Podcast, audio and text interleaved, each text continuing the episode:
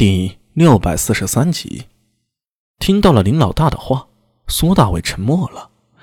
上次万年宫山洪爆发的事儿，他始终有怀疑。万年宫又不是第一天建，也不是第一天住人。雨季那年没有，从没有听说过山洪冲入半山腰宫殿，大水漫灌，居然淹死了那么多人。如果不是当时自己与薛仁贵及时赶到，想到这儿啊，苏大伟。激灵灵打了个寒颤，最坏的结果，那个最可怕的结果，他不敢想。谢了，宁老大。啊，对了，你接下来有什么打算啊？苏大伟收起了心头复杂的念头，抬头看向对方，却见林老大直勾勾地盯着自己，一副若有所思的样子。呃，怎么了？我现在已经不是长安玉的老头了，你别叫我林老大了。我吃长你几岁，家里排行老二，你叫我一声林二郎，或者叫声大兄吧。呃，大兄。苏大为冲着他点了点头。哎，幸亏有你帮我，不然我还蒙在鼓里呢。林二郎冲着他摆了摆手。哎，我也就剩下些人面熟了，别的也帮不了你许多。你放心，勘验那些啊。我已经找人帮我做了，这要是不是仔细查看，应该能蒙混过去。我想先避避风头，等过阵子风头过去了。他犹豫了一下，接着说道：“呃，等风头过去了，阿米呀，你能不能帮我找个差事？我知道你是个有本事的。”他吞了口唾沫，向上指了指：“嗯，我的人脉，只要是在长安坊里。”通些三教九流啊，不像你能直通天。啊，大雄放心吧，这事儿交给我了。苏大伟一口答应下来。好，我准备去城外避避。你若有事找我，就到城外南十里锦南村。啊，我知道了。辞别了林老大，苏大伟心情莫名有些沉重了。事情虽然像他想象那样。但却没有丝毫感觉到开心，只觉得自己面对的是一个看不见的敌人，一个根本看不见的对手，如何打这一仗呢？他们注石储水，诱发山洪，难道真的想置李治于死地吗？究竟谁会这么干？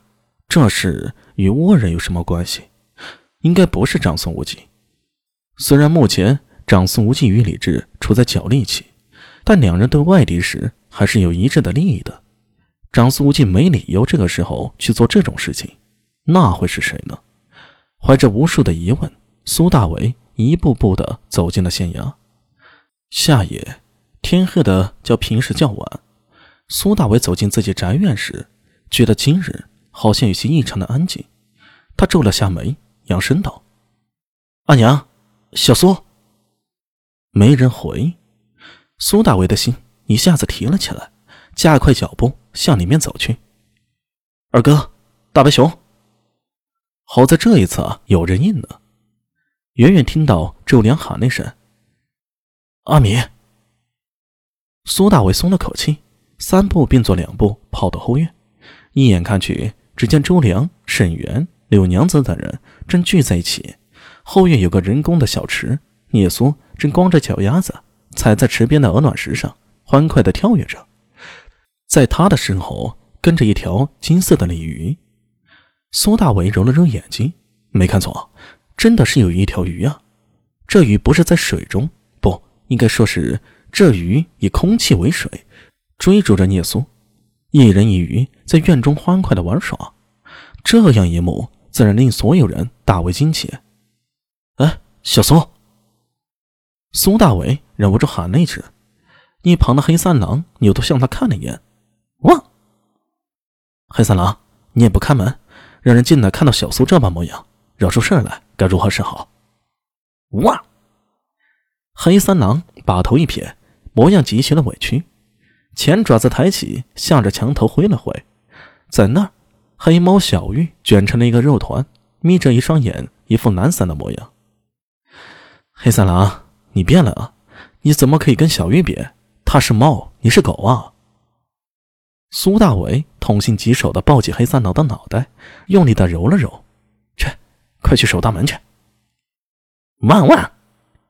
黑三郎无奈的叫了两声，像是想说自己不是寻常的看门犬，不过他还是乖乖的去了。大兄，聂苏咯咯的娇笑着，赤着双足向着苏大为飞奔过来。身后那条火红的锦鲤甩动着尾巴，欢腾的游了过来。小苏，苏大为一把抱住了撞进怀里的聂苏，身子一晃。往后退了一步，心里暗自吃惊呢。小苏这力气怎么越来越大了？严格来说，小苏比他见过所有的艺人都要奇怪，许多本事都是天生的，好像突然就会了，也没见他认真修炼过。